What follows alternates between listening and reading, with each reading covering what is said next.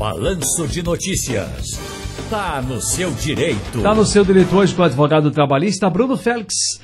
Uh, doutor Bruno, boa tarde, tudo bom? Boa tarde, Ciro, tudo bem? Boa prazer, tarde, prazer tê-lo conosco aqui para falar também aqui hoje nesses temas uh, sobre o trabalho intermitente que ganhou força durante a pandemia e a previsão é crescer este ano. Segundo os dados do Cadastro Geral de Empregados e Desempregados CAGED, somente no ano passado foram criados 91 mil postos de trabalho nesta modalidade. O que é um trabalho intermitente, mais uma vez, para as pessoas entenderem e o benefício para os trabalhadores? Há benefício para o trabalhador?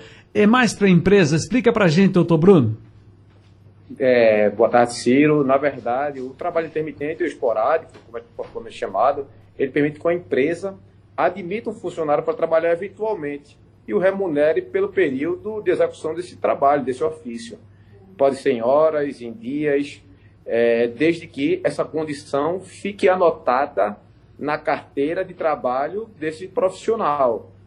E existe uma discussão se poderia é, benefícios é, e outros consideraria que seriam malefícios para os trabalhadores, porque nessa modalidade de trabalho o empregado ele fica, de certa forma, à disposição da empresa, aguardando um chamado dela. Ele não. E ele pode desempenhar aquela atividade para vários empregadores. Ou seja, ele não teria certeza se ele seria chamado para trabalhar, por exemplo, num carnaval, é, um restaurante que tem uma demanda maior de funcionários na quinta, sexta, sábado e domingo, ou no final de semana apenas, aquele trabalhador que diz assim, olha, eu vou te chamar. Mas se eu não formalizo até 72 horas, aquele trabalhador, digamos assim, não teve o trabalho e não será remunerado. Entendo. Agora, isso, é mais interessante para o trabalhador, né? A gente está nessa discussão porque já já eu vou falar sobre um dado de uma pesquisa com relação à, à, à mudança na lei trabalhista, que exatamente vem daí esse, esse lance do trabalho intermitente, do trabalho esporádico. Nesse caso, o trabalho esporádico intermitente ele é muito mais interessante para o trabalhador ou mais para a empresa, para o empregador? Na minha humilde visão, muito mais para a empresa, porque aquela empresa ela tem uma reserva de mão de obra para o dia que ela precisar e para o trabalhador, por qual, na minha opinião, porque não seria tão bom para o trabalhador? Porque ele simplesmente ele não teria a garantia de que ele seria chamado para prestar aquele serviço. A empresa, sim, país que tem 14 milhões, 15 milhões, 16 milhões de desempregados, esse número flutuando, existe uma reserva de mão de obra para que ele chame aquele trabalhador para exercer sua atividade e o trabalhador ele não teria a garantia de que ele seria efetivamente chamado.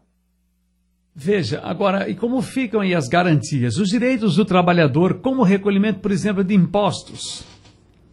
Nesse caso, quando o trabalhador ele é chamado, diga-se que, de passagem, que ele tem que ser chamado com até 72 horas antes daquela prestação de serviço, ele tem que aceitar aquele trabalho, ele, se ele recusa após o aceite daquela, daquele trabalho, ele precisaria pagar, pagar uma multa para a empresa, e se ele, uma vez presta aquele serviço, ele tem todo o direito, aos, os, é, os direitos previstos na legislação, como FGTS, 13 terceiro, a multa de 40%, e um ponto importantíssimo, esse pagamento tem que ser feito após o desempenho das atividades. Ou seja, ao final do dia, ele trabalhou, trabalhou uma semana, e ao final daquela semana, se ele foi contratado na modalidade intermitente, ele precisaria já receber aquela modalidade, sob pena de considerar que aquele trabalho não é intermitente, mas sim um trabalho contínuo.